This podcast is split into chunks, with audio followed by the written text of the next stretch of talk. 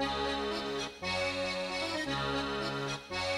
Hola, bienvenidos al podcast número 88 de Noticias Económicas. Mi nombre es Gustavo Rubén Santucci, soy periodista económico y en estos 20 minutos vamos a repasar las noticias más importantes de la semana que se terminó sobre el acontecer económico nacional, regional y global. Este audio lo podés volver a escuchar nuevamente en las plataformas ibox.com, anchor.fm o en Spotify como Noticias Económicas o en noticias-medio portuarias.blogspot.com o en podcast-medio noticias-medio económicas.blogspot.com. Mercado Interno. La consultora Indicadores Económicos Sectoriales informó que la producción textil registró durante el primer trimestre un incremento del 22% con respecto a igual periodo del 2020. Las prendas de vestir tuvieron una recuperación del 18,3%. El gobierno nacional presentó una línea de créditos del Banco Nación por un monto de mil millones de pesos para que las pymes puedan insertarse en la industria 4.0. Son préstamos de 48 a 60 meses, desde 3 millones de pesos hasta los 30 millones de pesos, con una tasa fija del 20%. El Instituto Instituto de Trabajo y Economía de la Fundación Germán Abdalá informó que durante marzo el consumo se expandió 13,1% interanual. Sin estacionalidad arrojó una baja del 6,5% y acumula una suba del 4,8% anual. La Cámara Argentina de Comercio y Servicios informó que el 67,7% de las empresas encuestadas sufrió una caída de sus ventas en relación al periodo prepandemia. En relación a marzo, abril registró una baja en el 49,2% de los consultados, el 18,5% vio crecer sus ventas y el 32,3% no percibió modificaciones. El Centro de Estudios de la Unión Industrial Argentina informó que durante febrero la actividad industrial tuvo una caída interanual del 5,2% y de 0,8% en la medición desestacionalizada con respecto al mes anterior. Los primeros datos de marzo muestran un crecimiento en la producción de vehículos, despacho de cemento y consumo de energía eléctrica de grandes usuarios industriales. El INDEC informó que durante febrero el indicador sintético de servicios públicos registró una caída del 12% respecto al mismo mes del año anterior. En términos desestacionalizados, presentó una contracción del 1,1% respecto a enero. También el organismo informó que durante marzo se estimaron en 13.000 la llegada de turistas no residentes, una disminución interanual del 88%. En el primer trimestre se alcanzaron los 45.400 llegadas de turistas no residentes, una disminución del 93,2% respecto del mismo periodo del año anterior. La Cámara Argentina de Comercio Electrónico informó que el evento de ventas online Hot Sale generó ventas por casi 25 mil millones de pesos. La convocatoria contó con la participación de más de 900 empresas. El Ministerio de Desarrollo Productivo otorgará aportes no reembolsables por 120 millones de pesos para financiar proyectos de micro, pequeñas y medianas empresas que desarrollan actividades dentro del régimen de promoción de la economía del conocimiento. El Ministerio de Desarrollo Productivo también informó que las ventas a través del programa Ahora 12 aumentaron un 29% a precios corrientes durante marzo, en comparación con febrero. En marzo se realizaron más de 5.5 millones de operaciones por 66.401 millones de pesos. Empleo, salario. La Administración Nacional de Seguridad Social informó que las jubilaciones y pensiones y asignaciones tendrán un aumento del 12,12% a partir de junio. El haber jubilatorio mínimo ascenderá a 23.064 pesos. El INDEC informó que durante marzo el índice de salarios del total registrado mostró un crecimiento del 5,2% respecto de febrero. Acumula, en los últimos 12 meses, un crecimiento del 32,7%. La Cámara Argentina de FinTech informó que el sector FinTech emplea a 14.728 personas de manera directa y proyecta incorporar 5.683 nuevos puestos laborales durante este año. Inflación. El INDEC informó que la inflación de abril fue del 4,1%, acumuló desde enero 17,6% y una variación interanual del 46,3%. La división con mayor aumento fue prendas de vestir y calzado, transporte alimentos y bebidas no alcohólicas. La nafta aumentó un 5% y se espera que este sea el último incremento de precios del año. Acumuló un aumento del 15%. El gobierno nacional prorrogó hasta el 8 de junio el programa Precios Máximos, con 120 artículos de la canasta básica. El relevamiento de precios minoristas realizado por el Instituto de Promoción de Carne Vacuna Argentina indica que los precios de los distintos cortes de carne vacuna aumentaron 65,3% durante abril con respecto a un año atrás. Finanzas. El Banco Central informó que durante 2020 terminó con una ganancia de 522 mil millones de pesos. Será el tope de utilidades que podrá transferirle al Tesoro Nacional durante este año. Y sumando los adelantos transitorios, llega entre 1.2 y 1.4 billones de pesos equivale a cerca del 3,5% del PBI, un poco menos de la mitad de lo que implicó la emisión monetaria durante 2020. También el Banco Central informó que la base monetaria de abril mostró un retroceso del 0,3% mensual. El ritmo interanual durante enero fue del 52,5%, 38,5% en febrero, 29,9% en marzo y 16% en abril. Si se le suma el stock de pases, la deuda remunerada supera los 3.6 billones de pesos. El Banco Provincia presentó una línea de préstamos para capital de trabajo destinada a pymes que se tramita de forma digital a través de la banca Internet Provincia Empresas. Tiene una tasa especial fija del 28,5% anual y hasta 12 meses de plazo. En el mercado de Chicago, la soja cerró a 589 dólares con 29 centavos la tonelada, una baja del 0,53%. El maíz cerró a 269 dólares con 67 centavos, un descenso del 4,97%. Y el trigo cerró a 260 67 dólares con 22 centavos, un aumento del 0,10%. La Bolsa de Buenos Aires finalizó el último viernes con un aumento del 4,22% que lo llevó hasta los 54.850 unidades. Registró un incremento del 7% durante la semana medido en pesos. El riesgo país se ubicó en 1.547 puntos básicos. El dólar minorista cerró a 99 pesos con 51 centavos, el mayorista 94 pesos con 4 centavos, el dólar contado con liquidación 159 pesos con 16 centavos, el dólar bolsa 154 pesos con 17 centavos, el turista 164 pesos con 19 centavos, el dólar blue cerró en promedio 153 pesos, el dólar futuro para julio 2021 cerró en 100 pesos con 31 centavos y para diciembre 120 pesos con 20 centavos. Deuda externa. Según especialistas, existen posibilidades que el Fondo Monetario Internacional cobre una tasa del 3,54% actual a menos del 2% para renegociar la deuda de 44 mil millones de dólares. En Portugal, el ministro de Economía recibió el respaldo por las negociaciones con el Fondo Monetario Internacional y en los pedidos de eliminar los recargos en tasas y redistribuir los derechos especiales de giros de los países que no lo necesitan a los países de ingresos medios. En Francia, el presidente recibió del Club de París el respaldo para evitar entrar en default. El gobierno francés dejó en claro que la condición es tener un acuerdo básico con el Fondo Monetario Internacional. La directora del Fondo Monetario Internacional, Cristalina Georgieva, aseguró que el objetivo del organismo es ayudar a la Argentina a construir un futuro económico próspero, mientras avanzan las renegociaciones por la deuda de más de 44 mil millones de dólares. Desde el Gobierno Nacional confirmaron el apoyo casi total del bloque europeo para negociar con el Fondo Monetario Internacional y conseguir el acuerdo de facilidades extendidas. No habría margen para tratar acuerdos a más de 10 años. La provincia de Buenos Aires extendió el periodo de invitación para canjear su deuda bajo ley extranjera por 7 mil millones de dólares hasta el 21 de mayo. Vamos con buena música y volvemos con más noticias económicas. económicas.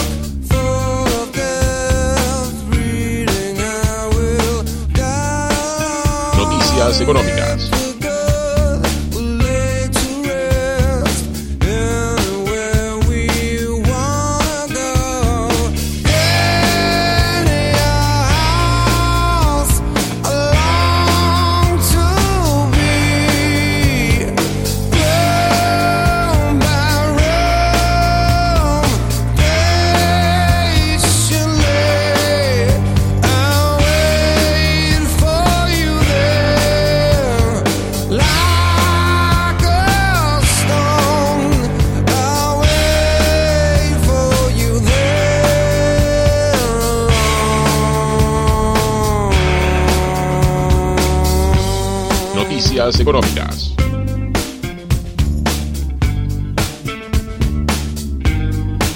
You know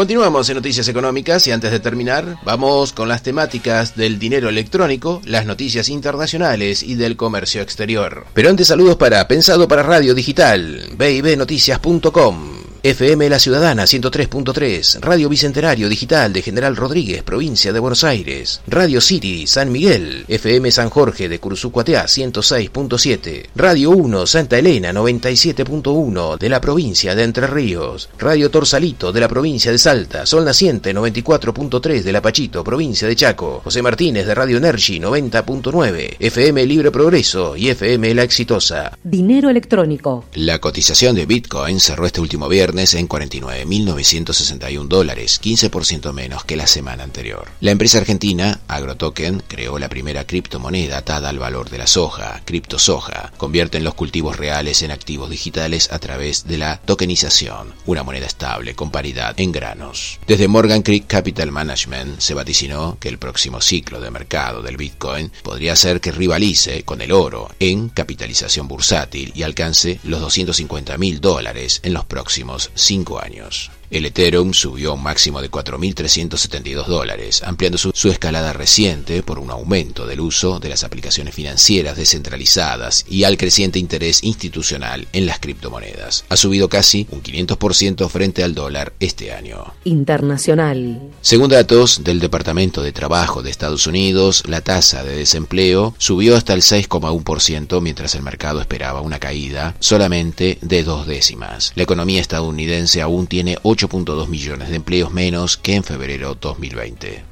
El presidente estadounidense Joe Biden anunció un fondo de recuperación de 350 mil millones de dólares para ayudar a estados y gobiernos locales a hacer frente a la pandemia y facilitar la recuperación económica. El Departamento de Trabajo de Estados Unidos informó que el índice de precios al consumidor trepó un 0,8% en abril y ha situado la inflación interanual en el 4,2%, la más alta registrada desde el 2008. Más de una decena de economistas europeos apoyaron un aumento de los salarios mínimos dentro de la Unión Europea, así como incrementar y fortalecer la cobertura de negociación colectiva para lograr una recuperación justa y sostenible tras la pandemia del COVID. Alemania inició la venta de un nuevo bono a 30 años que incorporará a su programa de emisión una deuda a más largo plazo que respalda el gasto ecológico. La Oficina Nacional de Estadísticas de Gran Bretaña informó que el PBI británico registró una contracción del 1,5% durante el primer trimestre, pero en marzo creció el 2,1%. Francia ha advertido que retrasará un acuerdo de servicios financieros de la Unión Europea con Reino Unido hasta que el gobierno del primer ministro Boris Johnson conceda a los pescadores europeos el acceso a aguas británicas. Los exportadores chinos sufrieron aumentos en las materias primas y traspasaron esos incrementos a los productos finales, incluyendo a los compradores estadounidenses que tuvieron aumentos del 2,1%. El índice de precios al consumidor de México registró un incremento del 6 6,08% interanual. Se trata del mayor registro del índice de precios desde el 2017. Las Naciones Unidas mejoraron hasta el 4,3% su previsión de crecimiento económico para este año en la región Latinoamérica y el Caribe. Los parlamentarios bolivianos decidieron postergar el tratamiento de un anteproyecto de ley que propone aplicar un impuesto a plataformas digitales que ofrecen sus servicios en Bolivia. El impuesto sería del 13%. Las protestas sociales en Colombia han retrasado la exportación de medio millón de sacos de café de 60 kilos. Los cultivadores pidieron el levantamiento de los bloqueos. El Banco Central de Brasil informó que la actividad económica cayó 1,59% durante marzo frente a febrero, pero consiguió cerrar el primer trimestre del año con un aumento del 2,3% con respecto al último trimestre del 2020. El gobierno de Túnez anunció un paquete de ayudas socioeconómicas para pequeñas y medianas empresas que se han visto afectadas por las últimas restricciones contra el coronavirus. Consistirá en facilitar 5.000 créditos sin interés por un valor de 5.000 dinares, equivalente a 1.500 euros. Las Naciones Unidas revisaron a la alza hasta el 5,4% sus expectativas de crecimiento global para el 2021 gracias al rebote de la actividad económica en China y Estados Unidos. Noticias portuarias en Noticias Económicas. Regional. Global. La empresa portuaria San Antonio en Chile inició una convocatoria destinada a empresas nacionales e internacionales para el desarrollo, implementación y operación del próximo Port Community System que busca digitalizar procesos y centralizar la comunicación.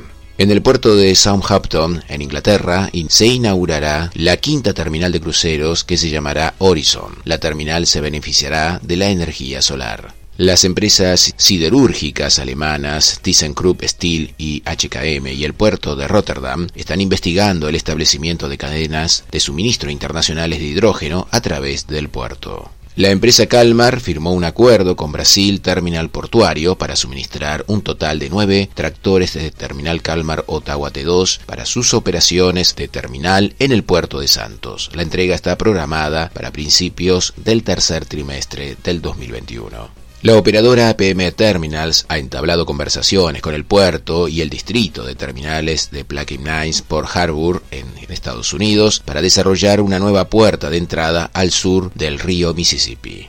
El buque CMA CGM Jack Sade fue el primer megabuque de 400 metros de eslora en utilizar el calado mejorado del río Elba en ruta al puerto de Hamburgo. Esto significa que puede llevar alrededor de mil contenedores más. La autoridad portuaria de Corpus Christi y Stability Solution Inc. ha firmado un memorando de entendimiento para facilitar el uso de gas natural licuado como búnker en el puerto de Corpus Christi.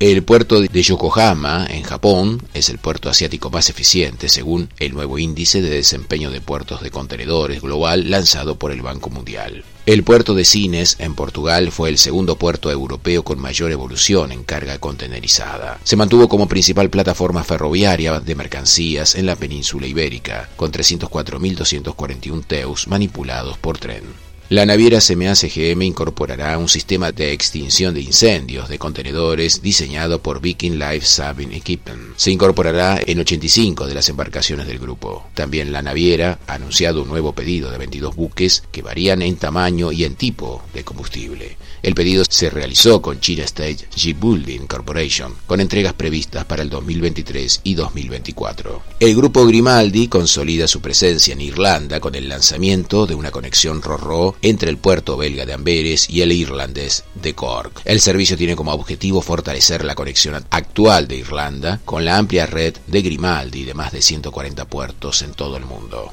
La empresa naviera surcoreana SM Lines está ampliando su flota con la adquisición del buque portacontenedores Argelo de 4.228 teus construido en 2009. El precio supera los 37 millones de dólares por un Panamax clásico. Nacional. La Asociación Bonaerense de la Industria Naval asumió la responsabilidad de analizar la documentación, antecedentes y estudios medioambientales referido al proyecto del canal de navegación Magdalena. El Sindicato de Obreros Marítimos Unidos y otras organizaciones acordaron con las empresas navieras y el área de remolque una paritaria anual para el personal que percibirá un 2,7% de mejora correspondiente a marzo y otro 5% por el mes de abril. El gobernador bonaerense Axel Kisilov aseguró que el Estado tiene que tener el control de las vías navegables nacionales. El río Paraná volvió a bajar y su altura promedio en Rosario cayó a 0,9 metros, cuando la media histórica es de 3,4 metros. Complica la logística del transporte por la hidrovía Paraná-Paraguay. Por cada pie de profundidad que se pierde cae entre 1.500 y 2.000 toneladas de capacidad de carga en los buques.